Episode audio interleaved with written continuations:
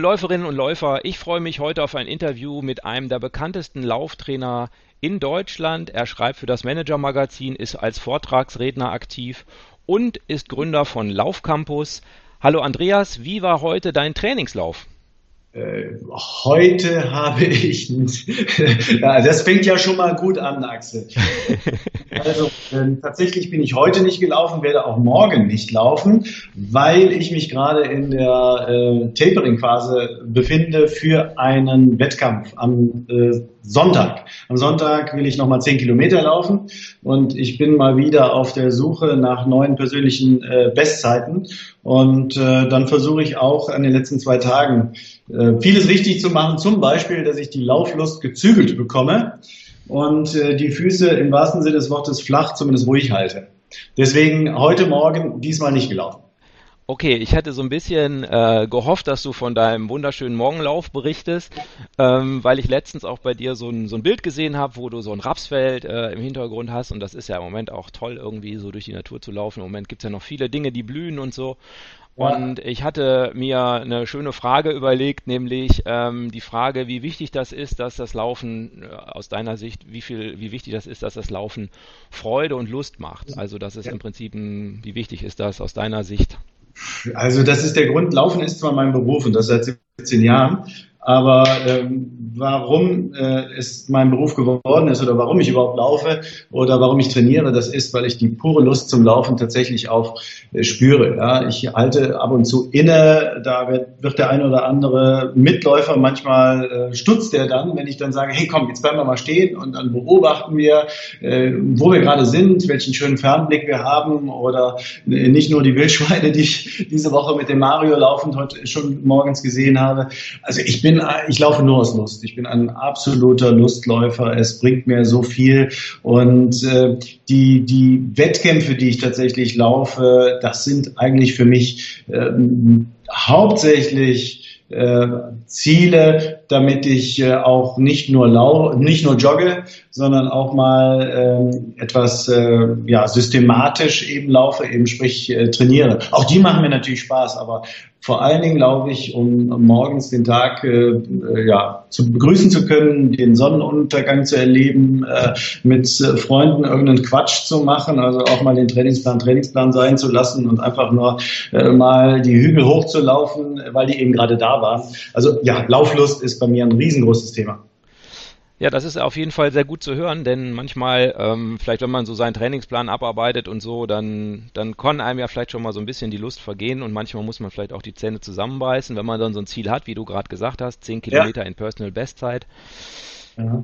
Ähm, aber natürlich sollte dann die Lust dann überwiegen. Ne? Ja. ja. aber, aber die, diese Wettkämpfe machen ja auch, äh, ähm, machen ja auch Sinn und dann auch äh, eben als Highlights und, äh, und dann, dass man methodisch trainiert. Und methodisch trainieren hat ja nicht damit äh, zu tun, dass man dann plötzlich keine Lust mehr empfinden kann, sondern ganz im Gegenteil, weil man dann methodisch trainiert, macht man es richtig, hat man keine Überforderung äh, und erreicht möglicherweise wieder neue Ziele. Ja? Also insofern äh, will ich nur sagen, das eine schließt das andere nicht unbedingt aus. Ne? Ja. Was, was natürlich schwierig ist jetzt bei diesem geilen Wetter, ja, ich weiß nicht, woher wir du jetzt gerade äh, anrufst. Aber bei diesem geilen Wetter eben nicht rauszugehen und nicht zu joggen, das ist schon doof jetzt. Ja. Aber das schaffe ich zwei Tage. Das schaffe ich. ich drücke dir die Daumen. Ja, danke. Ähm, ich habe äh, einen Fehler gemacht und zwar gab es ein Interview mit dem Michael Arendt und äh, wir haben so ein bisschen hin und her diskutiert und dann ähm, ging es um Ultraläufer. Da hast du mal was zu deren Laufstil gesagt und dann sagte der Michael Arendt, er wüsste jetzt nicht, welche Ultras du gelaufen bist und da habe ich, glaube ich, fälschlicherweise gesagt, keinen. Das war so eine dumme Reaktion. Ich glaube, damit habe ich dir ziemlich Unrecht getan. Wenn das so ist, mag ich mich jetzt schon mal dafür entschuldigen. Ich glaube, du bist durchaus schon Ultras gelaufen, richtig? Also Entschuldigung nehme ich an, aber nur wenn du mir versprichst, für jeden Ultra, den ich gelaufen bin, noch fünf Liegestütze hinterher zu äh, jagen. aber wird nicht, so, wird nicht so schlimm. Also eine Zahl, die ich aus der Hüfte schießen kann, sind die 135 Marathons die ich gelaufen bin oder mehr. Mhm. Ähm, ich tatsächlich äh, laufe ich nicht mehr sehr viele Ultras. Ähm, stärkstes Jahr war wahrscheinlich 2007, 2008, 2009.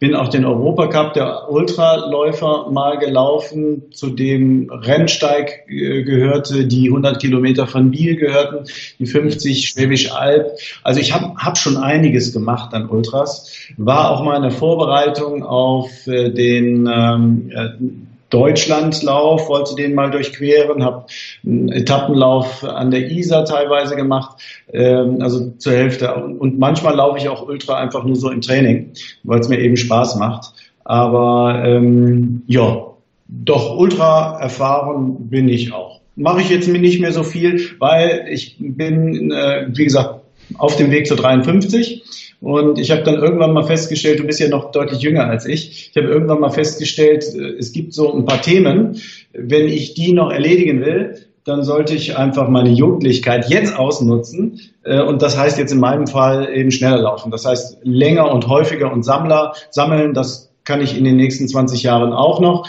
Aber wenn ich jemals meine Marathon-Bestzeit, und das ist mein Wunderpunkt, die zwei Stunden 64, die ich bis jetzt stehen habe, wenn ich, wenn ich, ja, wenn ich das nochmal angreifen will, diesen, äh, diesen Karlauer, den ich ab und zu bringe, äh, dann jetzt. Ja? Also im Augenblick beschäftigt mich das Thema, wie kann ich ähm, ja, äh, ein paar, paar 50-Jähriger nochmal schneller werden. Und das beschäftigt mich. Und nicht so sehr das Ultralaufen. Ja, okay. Ähm, das habe ich gut verstanden. Sozusagen alles zu seiner Zeit äh, ist das Motto an der Stelle. Ich bin ja ein Läufer, der versucht, ein gesundes Laufen für sich zu finden. Also wie kann ich äh, gesund laufen und ähm, einen Laufstil oder vielleicht auch Ausrüstung so benutzen, dass äh, dass ich eben auf die nächsten 40 Jahre oder was auch immer ähm, gesund laufen kann und mich eben möglichst wenig verletze. Äh, ja. Bin ich da bei Laufcampus als gesundheitsorientierter Läufer richtig? Und bei dir? Dein Anruf heute ja, ähm, erwischt mich an einem ganz besonderen Tag oder Moment in diesem Thema. Äh, warum? Ich mache das seit 17 Jahren und äh, seit 15 oder 16 Jahren habe ich äh, einen äh, Kunden, den ich immer mal wieder begleite, der äh, ich, irgendwo in Deutschland im Frankfurter Raum äh, wohnt, der sich aber gerne von mir Trainingspläne schreiben lässt, der ähm, ja, mit dem ich schon beim Boston Marathon war und einige sehr schöne Lauferlebnisse geteilt habe. Und er, wir haben gerade miteinander telefoniert und er wollte eigentlich den nächsten Trainingsplan bei mir in Auftrag geben. Und ich habe gesagt, nein, kriegst du nicht. Es sei denn, du stellst jetzt um auf das äh, gesunde Mittelfußlaufen. Jetzt muss man sagen, dieser Freund, ist 76 Jahre alt und äh, er hat überhaupt keine Böcke dazu. Und ich habe ihm gesagt, ich habe keine Böcke mehr darauf, auf die Geschichte nach, von den e ewigen Verletzungen. Seiner Meinung nach haben die natürlich nichts mit seinem Laufstil zu tun, meiner Meinung nach eine Menge. Ja? Und ähm, ja, das um es jetzt auf den Punkt zu bringen, also ich habe gerade gesagt, hör mal, ich betreue dich weiter, aber mein lieber Freund, der nächste Trainingsplan, der hilft dir, ähm, tatsächlich das gesunde Laufen zu erlernen. Damit du mir in den nächsten, also in den nächsten dreiviertel Jahren wirst du mich vielleicht verfluchen, lieber Freund, aber ähm, dafür bist du mir die nächsten fünf, zehn, 15 Jahre dankbar, weil du einfach nicht mehr verletzt bist. Und äh, manchmal muss man gerade unter Freunden, ja, muss man auch schon mal unbequem sein. Und äh, so konsequent bin ich bei anderen natürlich nicht. Ja, ich prüfe nicht, hey, äh, der kriegt keinen Trainingsplan, weil er kein Mittelfußläufer ist. Aber in diesem Fall möchte ich meinen Freund dazu ähm, ja quasi fast nötigen. Hm. Sehr, der ist gerade sehr stinkig. Vielleicht hört er in zwei, zwei drei Wochen ähm, dieses, äh, die Aufzeichnung unseres Telefonats und äh, kann daraus wieder äh, Inspiration ziehen. Ne? Das ist also sowohl für ihn als auch für mich schwierig, weil Freunden sagt man ja auch manchmal, äh, es tut ja manchmal auch weh, die Wahrheit zu sagen. Und wenn ich dann sage, hör mal, ich will diese Gespräche von den Verletzungen nicht mehr hören. ja? äh, ich weiß, seit wir damals äh, vor fünf, sechs, sieben Jahren zusammen in Boston gelaufen sind, da ist mir aufgefallen, wie du über die Ferse klatscht. Ich kenne die Ursache. Und du willst das einfach nicht ändern. Warum bist du so bockig? Und dann sagt der Menschenskinder, ich bin ja schon, hab ja ein paar Jährchen drauf. Ja. Und äh, ja, aber nochmal, er ist, äh, hat so viele Jährchen drauf, dass er noch Lust hat zu laufen, ja, und dem nächsten Halbmarathon zu laufen. Also kann der auch jetzt mal umstellen. Hm. Ich weiß nicht, ob ich das richtig mache. Auf jeden Fall äh, mache ich es aus gutem Gewissen. Lange Antwort auf deine kurze Frage. Ja, gesundes Laufen ist mir extrem wichtig. Ja? Ja, mir ja auch, äh, weil ich auch ähm, vielleicht ähnlich wie, wie dein Freund, den du gerade erwähnt hast, äh, mir ganz gerne so Verletzungen oder hm, Schmerzen, sage ich einfach mal, ob es Verletzungen sind, weiß ich nicht, ähm, zuziehe. Ich hab, äh, hatte am Anfang mal was im Knie, dann habe ich ähm, so ein bisschen versucht, genau das zu machen, was du gerade geschildert hast, nämlich ähm, auch über andere Schuhe und so weiter ähm, äh, auf so einem Mittelfuß-Laufstil. Ich äh, sag noch mal kurz für die Hörer, die dich vielleicht noch nicht kennen, wie du ihn definierst. Äh, soweit ich weiß, ist es so, dass du den Ballenaufsatz meinst, also dass man über die Seite bzw. Ballen aufkommt und dann über die Ferse entlastet. Ist das richtig? Genau, Vorfußlaufen ist das, was die Sprinter machen, wenn die hinten nicht entlasten, sondern quasi nur vorne bleiben. Mhm. Ferse ist klar, das, was die meisten denken, so muss es sein, hinten aufsetzen und abrollen. Das ist auch ein toller Laufstil, wenn man wandern möchte. Und das, was wir machen, ist das Springen. Und jeder, der nicht genau weiß, wie wir, das, wir zwei das meinen, ist, der stellt sich mal hin, springt einmal in die Luft und dann wird er merken, er landet vorne und setzt dann mit dem ganzen Fuß dann irgendwann auf, ja, wenn er in die, in die Ruheposition kommt. Und so wie du es beschrieben hast, vorne aufsetzen, hinten entlasten, genau das ist es. Okay. Ja, weil dieser Begriff Mittelfußlaufen, ähm, ich habe mal einen Podcast gehört, da äh, beschwerte sich jemand darüber, dass das nicht geht, weil in der Mitte ja im Prinzip dieser, dieser Arc ist, also äh, die, die Fußhöhle und da kann man ja gar nicht mit aufsetzen. Egal, okay. also aber nur damit alle wissen, worüber wir reden, Mittelfußlaufen. Ähm, und ich laufe auch ganz gerne in so Verla Verletzungen rein. Ich habe dann auch versucht, das eben so richtig zu machen und habe mir ähm, da die Achillessehne an der rechten Seite angedutscht, äh, sodass ich dann auch das Training rapide runterfahren musste und so, auch so in so einer Halbmarathons-Vorbereitung, übrigens nach einem Laufplan der Firma Laufcampus. äh, und ähm, ja, äh, was sind noch wichtige, wichtige Punkte? Den, den Fußaufsatz, den, den hast du schon beschrieben. Gibt es äh, weitere Punkte? Viele sagen ja da auch was von Schrittfrequenz. Ist das auch ein Punkt, den du beachtest oder wichtig findest? Ach, es gibt so viele Dinge, die wichtig ja. sind. Ja. Das ähm, wichtig ist zum Beispiel mal die Geduld äh, man vielleicht haben muss, um sowas umzustellen. Wichtig ist, dass man äh, ja, äh, die Bereitschaft hat, etwas zu verändern, die Bereitschaft hat, auch manche Dinge zu über, hinterfragen. Äh, es ist auch so, dass man ja durchaus heute noch äh, unterschiedliche Meinungen hört.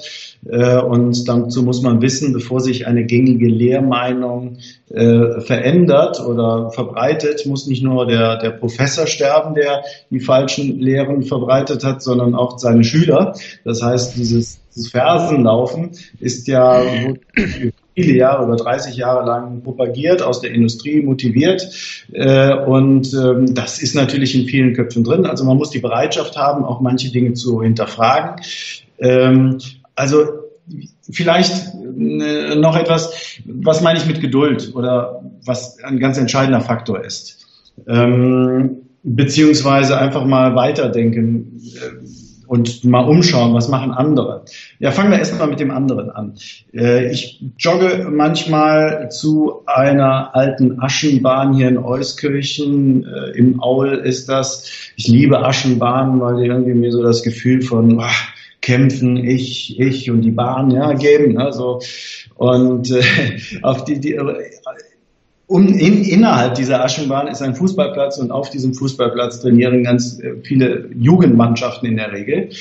Und dann stelle ich dann fest, wenn diese Jugendmannschaften beginnen zu trainieren oder äh, während äh, oder zwischendurch, dann machen die unheimlich viel von dem, was Läufer in der Regel nicht machen. Das sind Lauf-ABC-Übungen. Ja, die äh, springen dann auf einem Bein, springen auf dem anderen Bein, holen sich eine Koordinationsleiter raus, nehmen Ringe, machen jede Menge Hüpfübungen und machen eigentlich das, was wir bei unseren Lauftechnikkursen eben auch machen. Aber, aber bei denen gehört es dazu, dazu. Nur wir Läufer machen das alles nicht. Ja. Warum gehört es bei denen dazu? Also erstmal hinterfragt es überhaupt gar keiner ähm, dass das dazu gehört. Ja, also die Profimannschaften machen das auch. Es gehört einfach dazu, weil die wissen, Mensch, die Füße werden ganz schön belastet und es gibt Richtungswechsel nach links und nach rechts und was weiß ich was. Da muss ich natürlich die Muskulatur, die Bänder, die Sehnen, all das muss ich darauf vorbereiten. Also ist das eigentlich das Basistraining äh, vieler Fußballer. Ja, und wenn man das mal sich anschaut und denkt, hey, warum machen die das und wir eigentlich nicht? Ja, dann könnte man natürlich auf die Meinung kommen, ja, wir haben nicht so viele Richtungswechsel, wir laufen immer nur geradeaus aber ähm, ja, man könnte zumindest mal stutzig werden. Und wenn man dann Dinge macht, die anders sind, möglicherweise mal Trails läuft oder durch den Wald läuft und hat dann eben, läuft nicht nur plan asphaltierte Straßen, sondern auch mal im Untergrund, wo der Fuß nicht so korrekt steht, ähm, dann könnte man auf die Idee kommen, jo, das ist vielleicht gut, wenn ich meine Bänder und Sehnen auch ein bisschen vorbereite. Also neugierig bleiben, stutzig sein, äh, mal hinterfragen, was die anderen Sport Sportarten machen, ist das eventuell auch gut für mich? Ja, und Fußballer nebenbei bemerkt, die haben ja auch keine Pronationsstütze im Fuß und die haben auch keine hohe Dämpfung und hohe Sprengung. Sprengung für diejenigen, die den Begriff nicht kennen, ist, also wenn die Füße, äh, Schuhe hinten sehr stark gedämpft sind und vorne weniger, ja, sondern das sind in der Regel ja ziemlich platte, dünne Schuhe, da mit Stollen drauf. Also die müssen etwas tun, damit sie gut trainierte Fußmaskeln haben. Ja, aber wir alle haben alle unsere Senkblatt-Spreizfüße äh, und äh, laufen weiterhin über die Ferse. Also neugierig sein ist, glaube ich, und stutzig sein und überprüfen, das hilft schon mal. Dann ist es so, äh, Geduld ist ein ganz wichtiger Punkt. Der betrifft aber nur diejenigen unter den Zuhörern, die schon Kondition haben. Ja, wir machen ja bei Laufcampus mit unserem Trainernetzwerk sehr viele Anfängerkurse. Und bei diesen Anfängerkursen pro propagieren wir das gesunde Mittelfußlaufen von Anfang an. Und das heißt, die Anfänger stellen das gar nicht in Frage, ja, sondern die machen das einfach so, wie ihr lokaler Guru, der Laufcampus-Trainer vor Ort, äh, eben das dann praktiziert. Und die machen das auch ohne Murren, weil sie haben ja null Kondition und null Muskulatur. Und das heißt, alles wird gerade trainiert. Das heißt, ob es die Oberschenkel sind, ob es die äh, Wadenmuskulatur oder die Fußmuskulatur bekommen, alles wird trainiert, tut dann natürlich auch gleich weh nach den ersten Trainingseinheiten. Und Anfänger lernen bei uns von Anfang an das Mittelfußlaufen. Also das heißt, von 20, die einen Kurs haben, praktizieren das dann tatsächlich auch 19, ohne zu fragen. Und die kommen damit klar. Wenn wir allerdings äh, andere Leute betreuen, die schon die Kondition haben, sagen wir mal für eine Stunde, anderthalb oder zwei, dann haben die keine Böcke darauf. Dann haben die keine Böcke darauf, nochmal in die sogenannte Laufschule zu gehen. Dann haben die keine Böcke darauf, ähm, nochmal das Basistraining zu machen, weil die können ja anderthalb Stunden laufen. Und wenn wir denen jetzt beibringen, äh, hör mal, du musst jetzt nochmal hüpfen, du musst nochmal Lauf-ABC machen, du musst vielleicht nochmal eine Gehpause einlegen zwischendurch, dann sagen die, so einen Scheiß mache ich nicht. Ja, ist blöd. Ist immer gut gegangen, wird auch jetzt wieder gut gehen. Und äh, das ist so ein, so ein Stolperstein. Warum müssen die überhaupt diese, diese schwere Schule gehen? Diese, diese, durch diese schwere, in Anführungsstrichen, Laufschule und durch dieses Basistraining müssen sie eben gehen, weil große Teile ihres Bewegungsapparates ja auf schon trainiert sind. Ja, also durch ihre Halbmarathon, Marathon, 90 Minuten Läufe. Aber wer umstellt, der muss eben auch die Fuß, Fußmuskulatur und die Wadenmuskulatur, die beim Fersenlaufen nicht trainiert wird, muss der die erstmal wieder angleichen. Das heißt, ich muss ein separates Training nicht nur für den Kopf, also Bewegungsökonomie neu lernen, nicht nur für den Kopf machen, sondern eben auch für die, für die Muskulatur, für die Füße und die Waden. Und da braucht man ungefähr, je nachdem wie jung und wie athletisch und konsequent und wie wenig Fehler man macht, da braucht man im besten Fall drei, vier Monate, äh, möglicherweise aber auch ein halbes Jahr, bis sich der Bewegungsapparat angeglichen hat. Ne? Also bis man, wenn der Körper jetzt grundsätzlich ein Halbmarathonläufer ist, ja, also ich sage zwei Stunden lang durchlaufen kann, auch das jetzt mal, ja. dann müssen wir die, ich sage jetzt einfach mal, Oberschenkel können das, dann können die, die Füße und die Waden aber diesen puristischen Laufstil vielleicht nur fünf Minuten durchhalten. Das heißt, wir müssen diesen, ähm, diesen Transfer machen, beziehungsweise diesen Aufbau dieser bis jetzt unterforderten Muskulatur, bis alles wieder auf dem Gleichgewicht ist. Ne? Also nochmal, bei einem Anfänger ist alles im Gleichgewicht, eben untrainiert, halt untrainiert. Und bei einem erfahrenen Läufer ist nichts muskulär im Gleichgewicht. Da gibt es Disbalancen, Dis, äh, Dis keine Ahnung, Dis, Diskräft, Diskraft, ja, in, in diesem ganzen äh, Bewegungsapparat. Und das dauert. Ja, und dafür haben, dazu haben die wenigsten erfahrenen, ambitionierten Hobbyläufer Lust, so wie mein Freund, mit dem ich eben telefoniert habe. Ja? Und äh, das ist, hat irgendwas mit Disziplin zu tun und Willen und das fängt mit dem Kopf an. Es kann aber auch Spaß machen, ja, das kann ich nur sagen. Also wer, weil das gelingt zum Beispiel durch neue Reize recht gut. Das kann rückwärts laufen, kann Spaß machen. Äh, das kann dieses Hüpfen über Koordinationsringe und Leitern, das kann Spaß machen. Mit Deuserbändern zu trainieren, das kann Spaß machen. Also neue Reize machen ja immer Spaß, wie ich finde, und haben viel auch mit der Lauflust zu tun, mit der wir eben angefangen haben, unser, äh, äh, unser Telefonat weil alles, was neu ist, macht auch erstmal Freude, macht vielleicht auch Lust und gibt neue Impulse und ist ein schönes Ausbrechen aus dem Allerlei. Ja, ja das heißt, äh, du würdest sagen, es gibt äh, einen idealen Laufstil oder? Also, also, ja, grundsätzlich schon. Also wenn wir, wenn wir uns mal darauf einigen, äh, dass Laufen Joggen ist, so ungefähr, dann, ähm, dann meine ich das. Ja, die Schweizer, ja, die sagen ja teilweise, je nachdem, welchem Kanton man ist, dann meinen die mit Laufen, Spazieren und Wandern. Ähm, fürs Wandern gibt es eben das Fersenlaufen, das ist ganz gut. Ja, für, für das Joggen, für das äh, Laufen, so wie wir das in Deutschland meinen, äh, da ist es tatsächlich das Mittelfußlaufen das Richtige und für das Sprinten eben das andere. Ja, Ultraläufer, die haben ja eher so einen Ultraschlappschritt. Ja, das meine ich nicht äh, negativ wertend, sondern eher humoristisch selbst beurteilend. Da ist, ist das Lauf, der Laufstil nähert sich dann immer mehr dem Wandern an und dann kann man auch über die Ferse laufen. Hm. Der, Grund, der, der, Grund, warum drei Laufstile Sinn machen, hat einfach hat, hat etwas mit, äh, mit Kraft zu tun und der Biologie. Ja, wenn, wenn wir laufen, dann wirkt ja unser Körpergewicht auf den Fuß. Ja, wenn wir stehen, eben das Einfache, wenn wir spazieren gehen oder wandern, das anderthalbfache des Körpergewichtes. Äh, beim Laufen, so wie wir das meinen, das vier- bis fünffache des Körpergewichtes. Und beim Sprinten, ich habe keine Ahnung, aber lassen wir einfach mal steigern, vielleicht das sieben-, achtfache. Ja?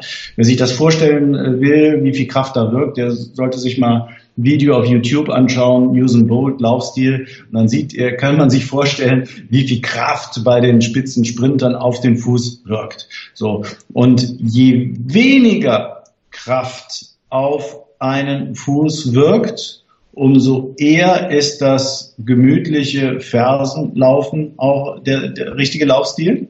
Ja, und je mehr Kraft auf einen Fuß wirkt, wie beim Sprinten, umso wichtiger ist es, dass man diese auf diese Stoßbelastung ähm, tatsächlich abfängt. Also mhm. beim Laufen, bei unserem Joggen, dann wirkt das vier- bis fünffache. Ich wiege 70 Kilo, mal vier sind 280 Kilo. Die wirken. Und wenn ich jetzt springe von meinem Stuhl runter, dann wirkt vielleicht das Zehnfache des Körpergewichtes.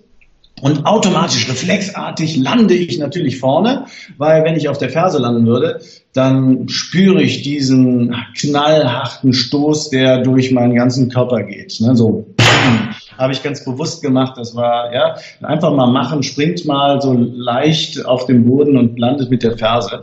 So. Und, und das kann ich gar nicht. Ich kann, kann mich eigentlich gar nicht dazu zwingen, äh, von einer Stufe runter, Treppenstufe runter zu springen und auf der Ferse zu landen. Das erlaubt mein Körper, mein Reflex anerzogenerweise erlaubt das nicht. Warum? Wir, wir dämpfen diese Stoßbelastung. Ja, und das, was wir reflexartig machen, das haben wir teilweise verlernt durch falsches Schuhwerk, durch äh, durch mangelndes Training. Und das müssen wir eben tatsächlich erlernen. Also nochmal auf deine kurze Frage. Äh, ja, ich, für, für uns Jogger, für uns Läufer, für uns Mittelstreckenläufer äh, gibt es tatsächlich einen richtigen Laufstil. Und alle, die schneller laufen wollen und alle, die langsamer laufen wollen, die haben dann noch andere Laufstile zur Verfügung. Mhm. Ähm, das heißt, du hast ja jetzt auch gerade schon einen puristischen Laufstil angesprochen. Äh, ich habe Anfang des Jahres einen, einen Barfußkurs mitgemacht. Also da ging es auch, Laufen verstehen wir beiden genau gemeinsam, nämlich als äh, Joggen, wobei Joggen eher ja. so langsam ziellos durch die Gegend Egal. Laufen ist. Aber ähm, für mich jetzt jedenfalls, ja, so für mich der Unterschied, wenn man joggen geht, dann geht man irgendwie einmal die Woche irgendwie drei Kilometer joggen und laufen hat irgendein Ziel oder ist dann auch vielleicht ein bisschen umfangreicher. Gut, aber wenn wir bei dem Verständnis sind, äh, ich habe Anfang des Jahres so ein, so ein Barfuß-Laufseminar äh, mitgemacht. Und ähm, das ist, glaube ich, schon so. Äh, man konnte es auch auf dem Video sehen, dass ich es geschafft habe, auf dem Laufband trotz ähm, Minimalschuhen ähm, auf der Ferse aufzukommen, während äh, das natürlich niemand barfuß schafft. Also jedenfalls nicht viele Schritte hintereinander. Ähm, ist das aus deiner Sicht eine gute Methode, einfach mal ab und zu ein paar Kilometer barfuß laufen oder ist das was, wo du, was du nicht für sinnvoll hältst? Also ich stolpere gerade, du hast es sicherlich nicht so gemeint, aber einfach zur äh, über deinen Begriff schaffen. Schaffen klingt so, ich habe es geschafft und als gut. Äh, also du, du bist dann tatsächlich mit Schuhen äh, auf der Ferse gelandet und ohne Schuhe eben nicht. Und sagen wir mal, ja. die Schuhe verleiten einen dazu, eben äh, nicht gesund zu laufen. Und ganz im Gegenteil, wenn ich keine Schuhe anhabe, äh, dann äh, ist der Instinkt so, dass der sagt, hey, ähm, mach's, mach's von Anfang an richtig. Ja, also Barfußlaufen ist tatsächlich äh, ein, eine ganz hervorragende Möglichkeit, eben äh, die, die, die Füße zu trainieren, das, äh, äh den, äh, den Kopf zu trainieren, das Vertrauen tatsächlich zu gewinnen und nochmal wir, warum führst du überhaupt mit mir dieses Telefonat? Du führst deswegen mit mir dieses Telefonat, weil du davon ausgehst, dass nicht nur du, sondern auch unsere Zuhörer überzeugt werden müssen. So und äh, dass sie es einfach, äh, dass sie eben verlernt haben, intuitiv zu laufen, weil weil unsere Füße degeneriert sind, weil wir es eben lange nicht gemacht haben. Also das heißt, wir müssen den Kopf erreichen äh, der Leute und das möchtest du ja auch mit diesem äh, Telefonat hier führen oder dem Podcast, äh, dass wir jemanden motivieren dazu, das, sich mal darauf einzulassen. Und das Einfachste ist wirklich, ich komme nochmal auf meine Freunde in der Schweiz äh, zu sprechen.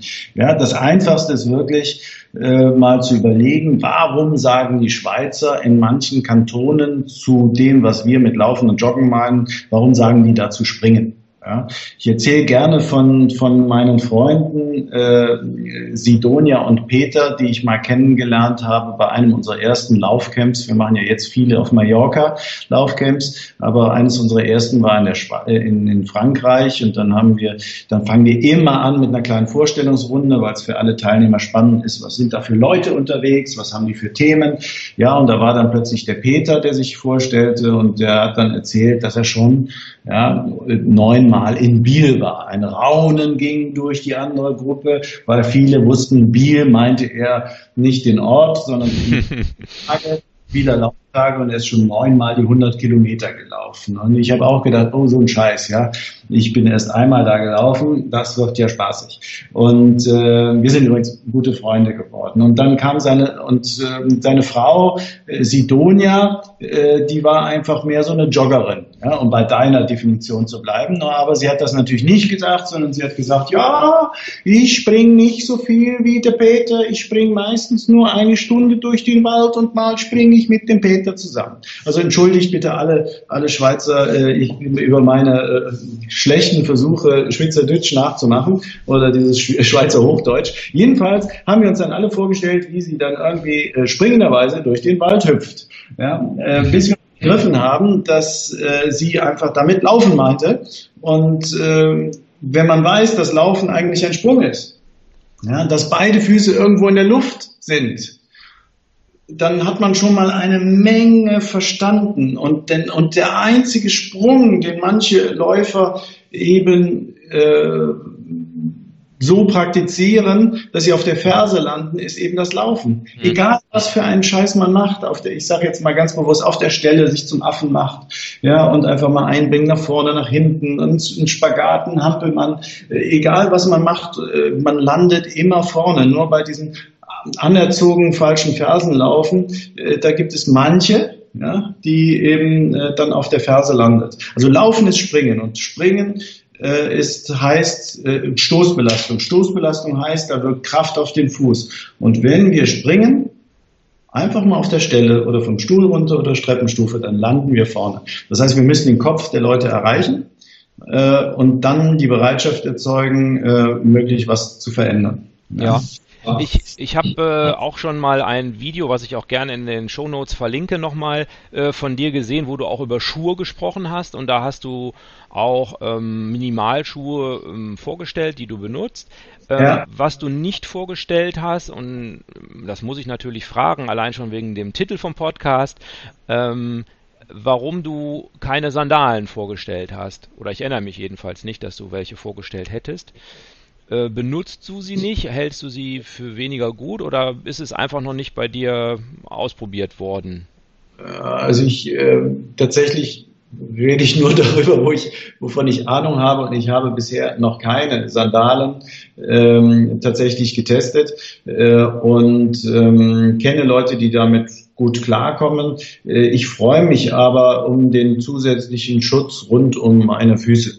Ja, also ich laufe gerne in den Wald und laufe auch gerne Trail und Stock und Stein und äh, dann freue ich mich drüber, wenn meine, meine dicken Zehen und auch die anderen noch ein bisschen geschützt werden vor, vor Stoß, vor Stößen, vor Sand, vor was weiß ich was. Mhm. Also ich persönlich brauche das puristische Gefühl jetzt äh, rund um die Zehen jetzt nicht, dann gehe ich barfuß laufen.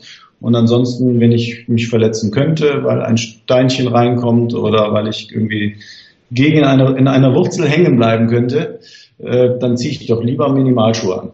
Hm, ja. Okay. Aber ich habe nichts dagegen. Ich habe also mir fällt nichts Schlechtes ein, außer dass der Fuß eben weniger geschützt ist. Hm. Ähm, ich habe so in als ich mich jetzt noch mal intensiver in diesem Jahr mit, mit, meinem, mit meinem Laufen beschäftigt habe, bin ich auch so ein bisschen über das Thema gestolpert, auch durchaus in dem, in dem Barfußkurs, dass man vielleicht auch so ein bisschen seinen Alltag anschauen sollte. Also ich meine, ein normaler durchschnittlicher Läufer wie ich, der geht vielleicht in der Woche vier Stunden laufen. Das unterscheidet sich natürlich von den sieben mal 24 Stunden des Alltags doch deutlich. Also da gibt es eine Diskrepanz und ähm, alles das, was man vielleicht im Alltag ähm, falsch macht ähm, oder nicht ideal macht aus Sicht des Körpers oder des, des Körpers, wofür er gebaut ist, ähm, in vier Stunden korrigieren zu wollen, ist vielleicht auch ähm, nicht ganz realistisch. Wie sehr achtest du darauf, dass du beispielsweise im Alltag nicht zu viel sitzt oder mm, das ist ein Punkt oder dass du eben dafür sorgst, dass du mobil bleibst, in dem Sinne, dass alle ja, Bewegungsapparat, Hüfte zum Beispiel, die eben oft bei uns beim Sitzen abgeknickt ist, dass die sich gut strecken lässt und sowas. Ist das was, wo du viel, viel Wert drauf legst und wo du in deinem Alltag drauf achtest? Tatsächlich, ja, äh, tatsächlich tue ich das. Ja.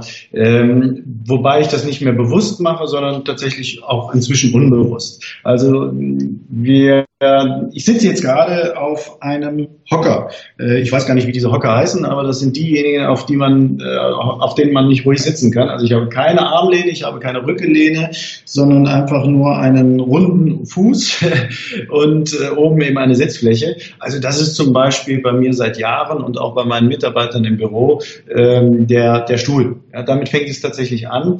Ähm, ich muss, bin also ständig in Bewegung und muss dadurch, dadurch auch meine Rückenmuskulatur ständig irgendwie fordern und ähm, also ich, ich, werde trainiert. Oder äh, was bei mir ein Reflex ist, ist, wenn ich die wenn ich eine äh, Treppe sehe, dann nehme ich die Treppe. Ja, egal, ob da jetzt ein Aufzug ist oder jetzt auf meinem äh, letzten Zugtrip, dann war ich in Frankfurt, landete am ICE Fernbahnhof in Frankfurt, weil ich da ein Treffen hatte und ja, 95 Prozent der Leute gehen dann über die Rolltreppe und ich nehme reflexartig äh, die Treppe. Also ich nehme jede Chance in meinem ansonsten sitzenden Alltag äh, tatsächlich aktiv zu sein. Ja, mhm. Also äh, ist bei mir ein Reflex. Also das mache ich jetzt nicht mehr äh, daraus, weil ich mich bemühe, aktiv zu sein. Ja, bemühen tue ich mich, ich habe so kleine Anker die ich mir setze. Das heißt, äh, ich erzähle das ganz gerne, aber immer wenn ich äh, zu Hause bei uns ins Bad gehe, dann äh, mache ich Liegestütze. Das ist irgendwie etwas, das muss ich mir beibringen. Aber wenn ich fünfmal auf Toilette gehe und würde dann nur zehn Liegestütze machen, bekomme ich so über den Tag verteilt auf 50 Liegestütze. und in der Woche sind das dann 350, die ich nicht machen würde, wenn ich mir diese Anker gesetzt hätte. Also das ist noch bei mir äh, irgendwie jetzt kein Reflex. da muss ich immer drüber nachdenken, wo ich dann sage, so Andreas, vor dem Händewaschen gerade nochmal in die Planke gehen und pumpen. Ja, also ja, aber ich nutze das tatsächlich. Jede ja. Chance.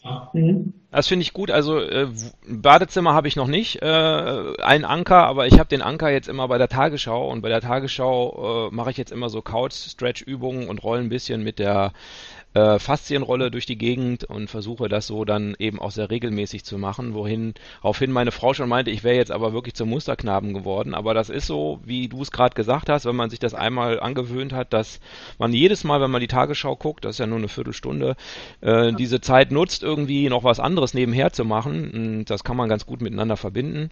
Ja. Liegestütz vielleicht nicht ganz so gut, da sieht man die Tagesschau nicht mehr so gut. Ähm, ich freue mich, Axel, ich freue mich schon, wenn deine Frau von draußen ruft, Axel, kann ich jetzt gerade ins Bad und du sagst, noch fünf. Drei, zwei. Äh, könnte sein, dass sie dann von vorne nochmal anfängt. Neun. Wie ein Drill Instructor. Nein. Und jetzt mit der anderen Hand, genau. Genau, jetzt mit, der, jetzt mit einer Hand, genau.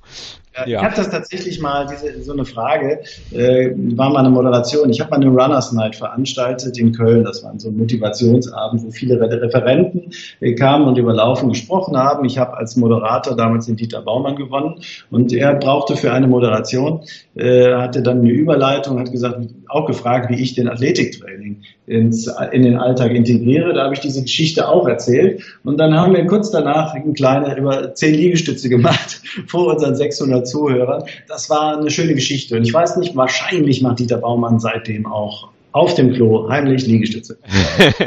du hast ihn zum gesunden Athletiktraining überredet. Schön. Ich, ich, weiß von dir, dass du noch einen Punkt hast und den möchte ich gern noch, ähm, noch mal ansprechen, weil ich da bisher für mich auch nicht so richtig was mache, glaube ich. Da ist, glaube ich, noch Luft nach oben. Ähm, und zwar weiß ich nicht, ob es vielleicht auch mit meinen relativ häufigen Überlastungsverletzungen oder Schmerzen so in, in Gelenken oder Sehnen zu tun hat. Und das ist die, die Sportlerernährung. Ich weiß, dass das ein Thema ist, was dich sehr umtreibt, oder ich entnehme das den Sachen, die du so präsentierst. Ähm, glaubst du, dass das etwas ist, äh, dass ich mich vielleicht zu sehr von Fleisch ernähre oder von tierischen Eiweißen oder so, dass das sowas fördert, also solche Prozesse, so Entzündungsprozesse oder weiß nicht, was das genau ist? Also was mich umtreibt, ist ähm, das Wissen, wissen jetzt aus Beobachtung, aber irgendwann hat es mir mal ein Dr. Max Otto Brucker äh, eigentlich den Impuls gegeben, äh, dass 70 Prozent aller Krankheiten, jetzt sage ich lieber Wehwehchen, weil das klingt nicht so schlimm, mhm. 70 Prozent aller Wehwehchen lebensstilbedingt sind. So, das heißt für mich aber als jemand, der äh, die Chancen sieht, dass ich 70 Prozent aller äh, Wehwehchen möglicherweise auch äh, beeinflussen kann oder sogar ähm, ja, äh, ja, dafür sorgen kann, dass sie gar nicht erst auftreten. Inzwischen gibt es auch eine Wissenschaft, die Wissenschaft der Epigenetik, ähm, die untersucht, wie der eigene Lebensstil sogar Gene aktiviert oder deaktivieren kann. Also wenn man ein Krebsgen hat, wie man das äh, auslösen kann, durch welchen Lebensstil, beziehungsweise äh, wie das gar, wie das für immer schlummert. Also die Erkenntnis, dass 70 Prozent aller Wehwehchen lebensstilbedingt sind, ähm, die treibt mich immer wieder um. Ja, und das eine, worüber wir sprechen, ist jetzt einfach, das ist ja, inzwischen weiß es ja wirklich jeder, also Bewegung äh, ist, äh, ist gesünder, ja, und als Inaktivität, ja. ja. Und ähm, das viel schwerere Thema ist, äh, ist das Thema äh, tatsächlich der Ernährung. Auf der anderen Seite hat es vielleicht noch mehr Chancen oder zumindest gleich viel Chancen, ähm, das Leben lebenswert zu, äh, zu lassen, äh, wie einfach die Bewegung oder das Joggen. Ja? Ähm, und also insofern beschäftigt mich das wirklich sehr ex extrem. Allerdings ist es so, dass ich tatsächlich nur Menschen ähm, da Impulse gebe. Ich habe auch ein Buch darüber geschrieben, Vitale Läuferköche bei laufcampus.com zu bekommen, dass ich nur Leute darauf anspreche oder Impulse gebe, die ähm, auch wirklich ein echtes Interesse haben. Das hat damit zu tun, dass ich eben den harten Weg gehe. Ja, der harte Weg heißt, ich verkaufe keine Nahrungsergänzungsmittel. Ich verkaufe nicht die Vision, ähm, dass alles, was uns in der Ernährung fehlt, äh, dass wir das ähm, ja durch irgendwie äh, eine Wundertablette äh, lösen können, sondern ich verkaufe, heißt übermittel oder mhm. vermittel eigentlich mehr, sondern ähm, ich, ich, ich sage den Leuten ganz klar, hey, jede Mahlzeit ist eine riesengroße Chance, etwas für dich zu tun und ähm, dafür zu sorgen, dass äh, vieles in deinem Leben leichter funktioniert. Ja? Also das heißt, mit jeder Mahlzeit entscheide ich wieder, esse ich dieses Nutella-Brötchen äh, also um Nuss-Nougat-Brötchen natürlich, wollte ich sagen, mit der Nuss-Nougat-Creme, äh, oder lasse ich es bleiben und esse irgendwie etwas Gesundes. Ja? Und ich stelle fest, deswegen vielleicht, diese, ähm, dass es irgendwie Ernährung total schweres Thema ist, wenn man das Hardcore berät, weil man nimmt den Leuten ja im ersten Augenblick irgendwie etwas weg was sie total mögen, weil sie es schön finden. Ja? Ich weiß, gestern Abend habe ich ein Gespräch geführt, oder gestern Nachmittag schon, mit jemandem, der wollte auch noch einen Ernährungstipp sich haben. Und dann habe ich aus Versehen erzählt, äh, dass der Rotwein am Abend nicht so doll ist, wenn man gut schlafen möchte. Ja? Äh, und ich habe gemerkt, danach haben sich seine äh, Gesichtszüge doch etwas verkrampft. ja? weil er doch schon ganz gerne abends diesen Rotwein trinkt. Ja? Also Ernährung ist ein schwieriges Thema. Ja. Aber für nicht, um, um einfach jetzt den Impuls äh, aufzunehmen oder etwas Konstruktives noch zu beizutragen, ist, ähm, wenn ich wenn ich mal Vorträge halte über Ernährung und nächsten Woche Montag darf ich das bei einer Firma auch machen, die wir begleiten, dann erzähle ich ganz gerne, frage ich die Leute, hört mal, äh, könnt ihr könnt ihr mir ein paar Stoffwechselkrankheiten nennen? Und dann relativ schnell melden sich ein paar Leute und dann sagen, ja, Diabetes ist eine Stoffwechselkrankheit, Neurodermitis ist eine Stoffwechselkrankheit, Gicht ist eine, ja, also ganz viele Stoffwechselerkrankungen. Einfach mal, mal googeln und man hat noch ein paar. So. Und dann, ähm, egal wie groß die Gruppe ist, ich frage dann die nächste äh, Frage, dann sage ich, hey, so, klasse, wer kann mir denn mal erklären, was Stoffwechsel ist? Und in der Regel in der Regel erklärt, sagt dann keiner was. Maximal wird dann irgendwie was von Energiestoffwechsel erzählt, weil aus Kohlehydraten Energie machen. Ja? Aber in der Regel kommt ein Schweigen. Und dann bringe ich den entscheidenden Impuls. Äh, und dieser entscheidende Impuls ist, Stoffwechsel heißt, ja, aus Nahrungsstoffen körpereigene Stoffe zu machen aus Nahrungsstoffen körpereigene Stoffe zu machen. Das kann, das kann man sich vorstellen, indem man sich die Fingernägel anschaut und denkt, ui, die sind zu lang, stimmt. Ja, woher kommen die denn? Das heißt, die haben irgendwo so ein Material, Baustoffe bekommen. Deswegen sprechen wir da auch vom Baustoffwechsel oder Aufbaustoffwechsel. Die haben irgendwie, sind die gewachsen, ja, und nicht einfach aus Lust und Laune, sondern auf Basis unserer Ernährung. Oder die Hautschüppchen. Ja, irgendwann kriegt der ein oder andere einen Sonnenbrand, aber dann fetzt die Haut ab, aber die erneuert sich wieder. Oder Haare wachsen. Aber es gibt keine dieser über 100 Billionen Körperzellen, die sich nicht erneuert. Und auf welcher Basis? Auf Basis unserer Ernährung. Auf, auf Deutsch, wer scheiße isst, sieht auch so aus. Entschuldigung. Mhm. Äh, das heißt, die, wer sich gesund ernährt, der hat in der Regel auch äh, eine nicht nur eine gesundere Ausstrahlung, sondern der hat gesundere äh, Knochen, gesundere Muskeln, eine besondere Bänder, der kann vieles tatsächlich machen und jetzt äh, oder einfach viel, ja, hat we weniger Wehwehchen. Das heißt, wenn ich gesunde Nahrung esse, dann habe ich dort alles, was der Körper braucht, damit die Zellerneuerung Stoffwechsel heißt Erneuerung auch, ja. Regeneration heißt Erneuerung, Zellerneuerung, dass diese Zellerneuerung funktioniert. Habe ich gute Baustoffe, dann habe ich danach auch gute Körperzellen. Das heißt, mit jeder Mahlzeit entscheide ich wieder neu, wie gut soll meine Zellerneuerung tatsächlich funktionieren. Das ist die eine Seite der Medaille. Die zweite Seite der Medaille ist, oder Betrachtung ist, es, wir können Dinge essen, die stören den Stoffwechsel. Bleiben wir jetzt zum Beispiel Zucker oder Alkohol. Die stören den Stoffwechsel. Das heißt, die, die äh, unterbrechen ihn. Ganz im Gegenteil. Die, die führen dazu, dass die Zellerneuerung nicht mehr funktioniert. Deswegen funktioniert es auch nicht zu sagen, hör mal, hier ist die Wunderpille, ja, angenommen die gäbe es, solange ich neben der Wunderpille auch noch äh, verstärkt Zucker in meinem, um jetzt mal eins zu nennen, Zucker in meinem äh, ähm, alltäglichen Ernährung habe, äh, kann die gar nicht so richtig wirken, weil dieses Zucker unheimlich viele Stoffwechselprozesse steuert. So wie Alkohol, das setzt sich immer mehr durch, eben vom Körper als Gift erkannt wird und der Körper die Erneuerungsprozesse der Zellen erstmal stoppt, bis dieses Gift entsorgt ist. Ja, und äh, das heißt, wir, wir haben eine riesengroße Chance, äh, gesünder zu sein.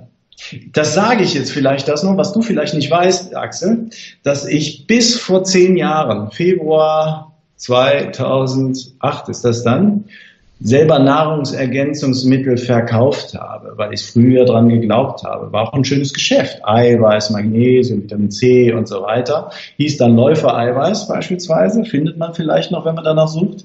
Und das ist ein schönes Geschäft, weil es ist, ich habe auch daran geglaubt, aber Leute mögen das, ja. Sie denken, ich tue da was Gutes. Und je mehr ich wusste, gelernt habe, wusste ich, hey, das funktioniert nicht, es stört, der Körper hat es gar nicht gelernt zu verstoffwechseln, es ist total schwierig. Und was wirklich hilft, ähm, ist, seine Ernährung auf gesund, sprich vollwertig umzustellen. Und äh, ja, ich habe in, in, den letzten zehn Jahren, um jetzt nur mal von mir zu sprechen, das gleiche gilt auch für meine Frau. Ich habe in den letzten zehn Jahren vielleicht noch 100 Marathons gelaufen oder was weiß ich was, aber ich habe keine Pille mehr genommen und kein Pülverchen genommen. Und übrigens äh, halte ich auch nichts von äh, isotonischen äh, Sportlerprodukten. Ja? Das ist ganz im Gegenteil, das sind alles Stoffwechselstörer, die uns nicht weiterbringen. Ja? Sondern du hast eine riesengroße Chance in der tatsächlich in, in der Ernährung. Daran glaube ich. Aber das ist ein weiter Weg, weil ähm, Ernährung umstellen in der ersten Phase mal was mit Verzicht zu tun hat. Jetzt Verzicht, um diese zwei Beispiele zu nennen, auf mein Glas Rotwein und Verzicht auf mein Nutella-Brötchen. So, und das macht einfach mal keinen, macht mal erstmal keinen Spaß. Bis man dann äh, erkannt hat, äh, dass es ja auch andere Dinge ist, gibt, die, äh, die man essen kann und die genauso viel Freude machen und da dann erstmal auch den Zugang hat und dann sagt, boah, das ist ja richtig, richtig tolle Geschichte. Ja? Und das braucht aber seine Zeit. Hm. Ja, da hast du auf jeden Fall recht. Ernährung umstellen ähm, ist sicherlich auch schwer und äh, auch gerade so der Verzicht auf Zucker beispielsweise. Ähm, ich mache das schon mal in der Fastenzeit, dass ich da wirklich dann auch keinen Zucker esse, machen ja viele. Äh, und da merkt man schon so, dass die erste Woche, dass man da relativ häufig daran denken muss, dass man jetzt keine Schokolade essen darf und so.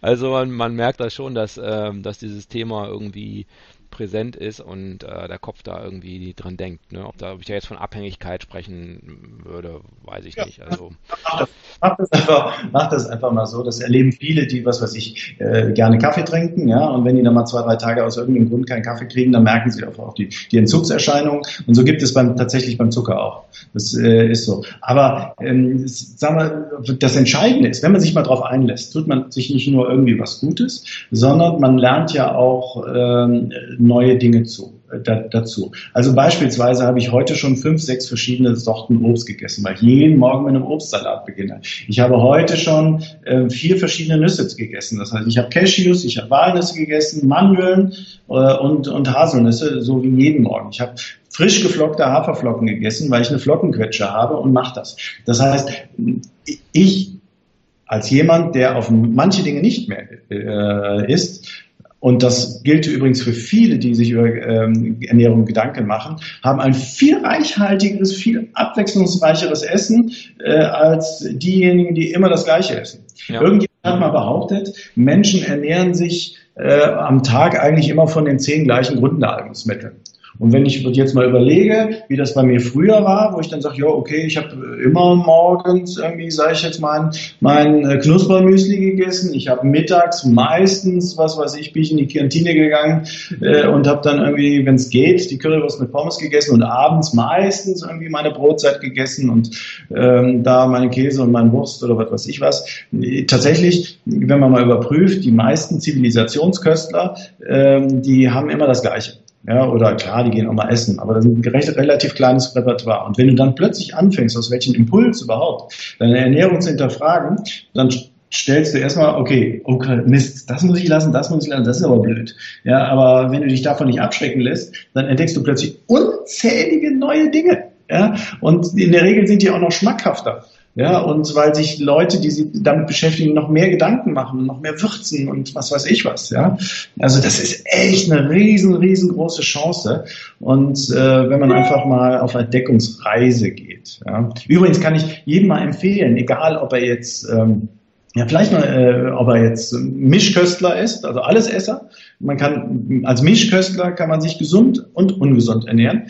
Äh, aber wenn man sich mal auf eine äh, äh Reise geben möchte, dann könnte man zum Beispiel, also eine Entdeckungsreise, mal ganz gezielt nach veganen Restaurants suchen.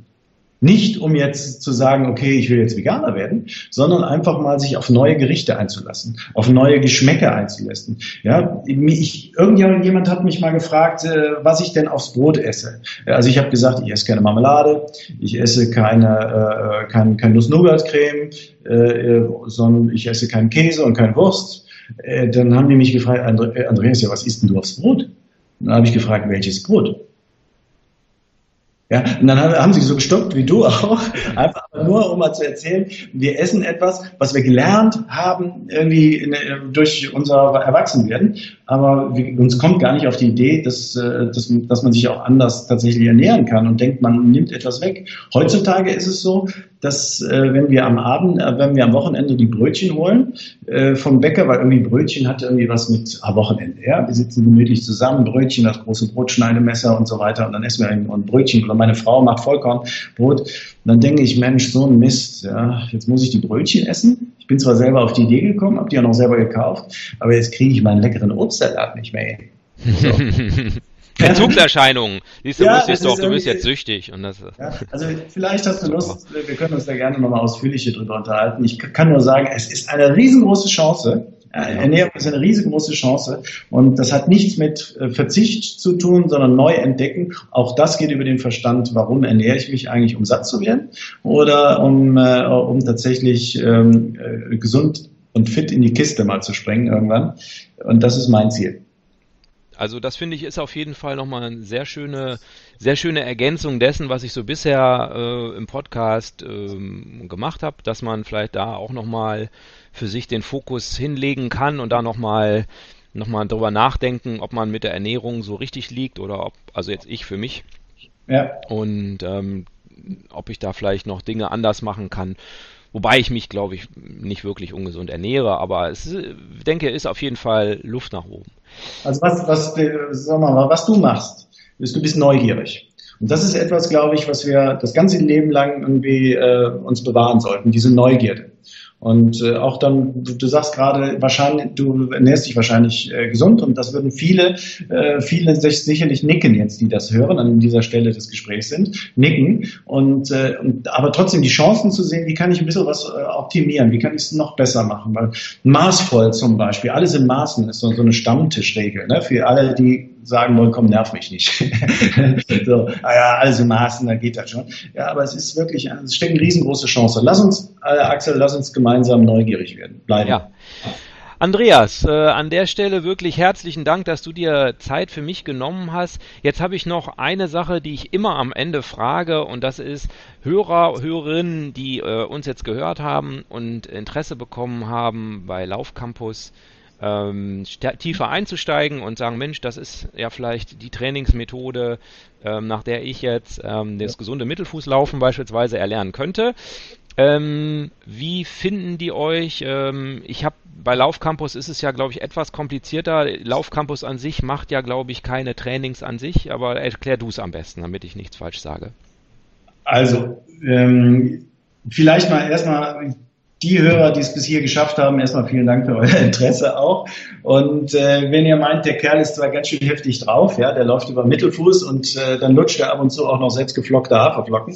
Ähm, wenn ihr so einen Verrückten mal kennenlernen wollt, äh, dann macht das doch einfach. Der, der tollste Weg, wirklich, der tollste Weg sind bei uns auf Mallorca die Laufcamps. Einfach mal eine Woche lang Impulse und zu joggen und, äh, und Lauflust zu erleben, aber auch Impulse, nicht nur drüber zu reden, wie Lauf Lauftechnik geht, sondern auch das tatsächlich auch die Wege dahin, ähm, das, das Springen, das Lauf-ABC mal zu erlernen. Also das ist, ist ein recht schöner Weg. Aber ansonsten, äh, tatsächlich bieten wir eine Menge an. Ich bin ja nicht alleine, sondern ich habe ja eine Akademie, ich bilde Trainer aus und diese Laufcampus-Trainer sind in ganz vielen Regionen im deutschsprachigen Raum und bieten da Laufkurse an. Ja? Also das heißt, man muss nicht unbedingt zu mir zurück, äh, zu, äh, selber, sondern man geht, man sucht sich den Laufcampus-Trainer äh, vor Ort aus und die findet man zum Beispiel über die Laufkursangebote auf der Seite Laufcampus. Und also das ist ein schönes Springbrett. Wer sagt, Mensch, ich möchte doch mal ein Seminar machen, ich möchte mein, mein Hobby zum Beruf machen und anderen mit anderen auch meine Laufbegeisterung teilen,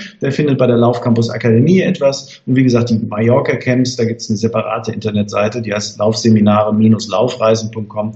Aber all das ist verlinkt über unser, nennen wir es mal Portal, äh, laufcampus.com und ja, ich würde mich freuen. Habe natürlich selber auch eine Seite, die heißt andreasbutz.com, aber Laufcampus ist, glaube ich, ein ganz guter Start. Okay, ja, dann hoffe ich, dass alle diese Seite finden und dann wünsche ich dir für die nächsten zwei Tage, dass du die Füße stillhältst für, für deine Tapering-Phase und dann drücke ich natürlich die Daumen äh, für den Sonntag, dass du da äh, bei dem Lauf dann auch wirklich dein Ziel erreichst und ähm, das Wetter scheint ja gut zu werden, zumindest äh, nicht zu warm, äh, nicht zu nass und dass du deine Personal Best da einstellst und dich dann deinem neuen Ziel dann widmen kannst.